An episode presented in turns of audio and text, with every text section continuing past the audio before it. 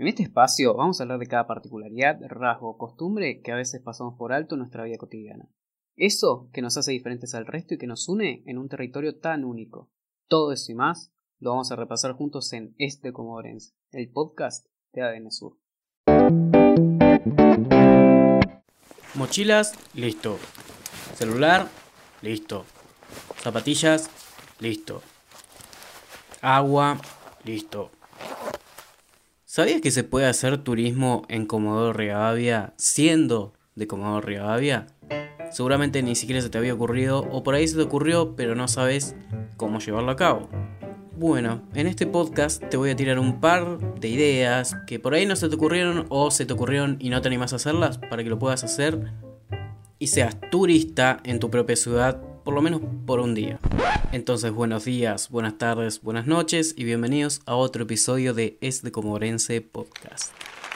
Como los introduje recién eh, de una manera actuada pésimamente, que necesito clases de Mariela para poder eh, hacerlo de mejor manera la próxima.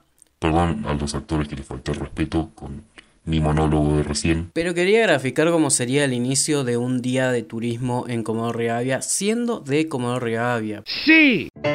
Porque, o sea, no somos una ciudad turística, pero somos un destino turístico en potencia, o sea, un destino turístico importante en potencia para mí. Porque si bien no tenemos alto bosque o un parque nacional como Esquel, no tenemos ballenas habituales visitantes de nuestras costas como Puerto Marín y Puerto Pirámides, tenemos nuestras bellezas naturales y también, eh, qué sé yo, un lindo centro, un lindo paseo costero para poder recorrer y hay muchas cosas que los mismos comodorenses no conocen. No es asunto suyo. O quizás lo conocen, pero por vivir en la misma ciudad no fueron porque es algo que se vería cotidianamente o verían como... Ah, ahí está. Les voy a poner un par de ejemplos y ustedes sabrán si lo hicieron o lo visitaron o no. Por ejemplo, el Museo de Petróleo que tiene la historia de el descubrimiento del petróleo desde 1907 en Comodoro Rivadavia hasta la fecha parece como que ya lo tenemos, ya sabemos todo, tipo, vivimos en la ciudad de petróleo, sabes lo que es el petróleo, sabes cómo es la industria petrolera o sabes lo que es.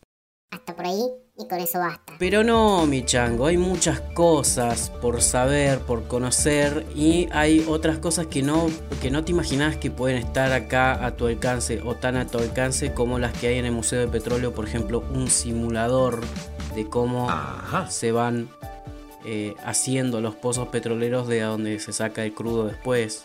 Hay muestras de, de lo que es el petróleo, los distintos eh, tipos de petróleo también podés ver de cerca las máquinas, que seguramente si pasaste por el kilómetro 3 habrás visto desde afuera y decís, ah, listo, ya las vi.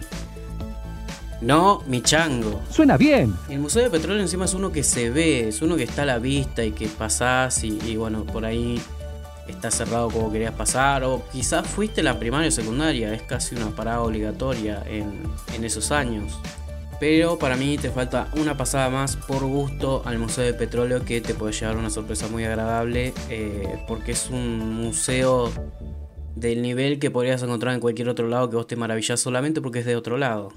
Pero no es el único museo, también está el Museo Ferroportuario que es, por si no lo sabían, el kilómetro cero de Comodoro Rivadavia. A partir de ahí se empiezan a contar los kilómetros de, de la ciudad, por ejemplo, el kilómetro 3 está a 3 kilómetros del Museo Ferroportuario. Aprendiendo cosas en este como ese podcast. También recontra recomiendo visitar el Museo de Lupat. Eh, tendrán que hablar a la página para poder coordinar con, con los maravillosos guías que tienen.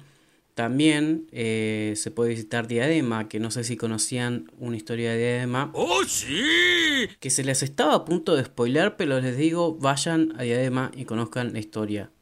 Porque es una hermosa historia. También de Astra y todos barrios antiguos de Comodoro e históricos de Comodoro que tienen cada una de sus cosas que hay que conocerlas y se van a maravillar por lo que van a encontrar ahí. Pero bueno, pasando a las maravillas naturales de nuestro suelo querido. Rocas Coloradas, no sé si todos los conocerán, algunos sí, algunos no, o algunos flashean haberlo conocido como yo. Hace unos años fuimos a pescar con unos amigos, yo no pesco, la verdad, mis amigos tampoco no sacaron nada. Fueron a pescar a Rocas Coloradas y bueno, no era rocas coloradas. Va, qué sé yo, habían rocas coloradas, pero que yo sepa, eso no es rocas coloradas, porque no, sé, no era. Años después pude comprender por qué se le decía Rocas Coloradas y es verdad, hay un terrible lugar que es eh, cinematográfico, que parece Marte. Increíble. Que bien podría haber venido Matt Damon a hacer una película acá, que es eh, justamente Rocas Coloradas, que queda al norte de Comodoro, que se puede ir, que se pueden hacer excursiones, que se puede disfrutar de terrible paisaje que no vas a encontrar en muchos lugares. Y son esos paisajes que vos tenés que presenciar para poder caer en cuenta que está en tu propia ciudad. Y al que no le gusta, que se joda. Creería que hoy en día no está vigente, pero hay un programa del municipio que es Turistas por un Día que te lleva con una tráfico recorriendo los puntos más atractivos de toda la ciudad y donde puedes ir sacando fotos, te van explicando qué onda acá, qué onda allá y, nada, también eh, otra recomendación. Y como cada persona que viene también a, a, estos lares, no se pueden perder también la oportunidad de ir a Punta Marqués, que es eh, básicamente un mirador donde podés mirar, no, donde podés observar eh, las maravillas naturales que tenemos del lado del mar. Queda un poco más al sur de Radatili, apenas poco más al sur. También se pueden encontrar con eh, las especies autóctonas de ese lugar, por ejemplo, lobos marinos o leones marinos. Son parecidos.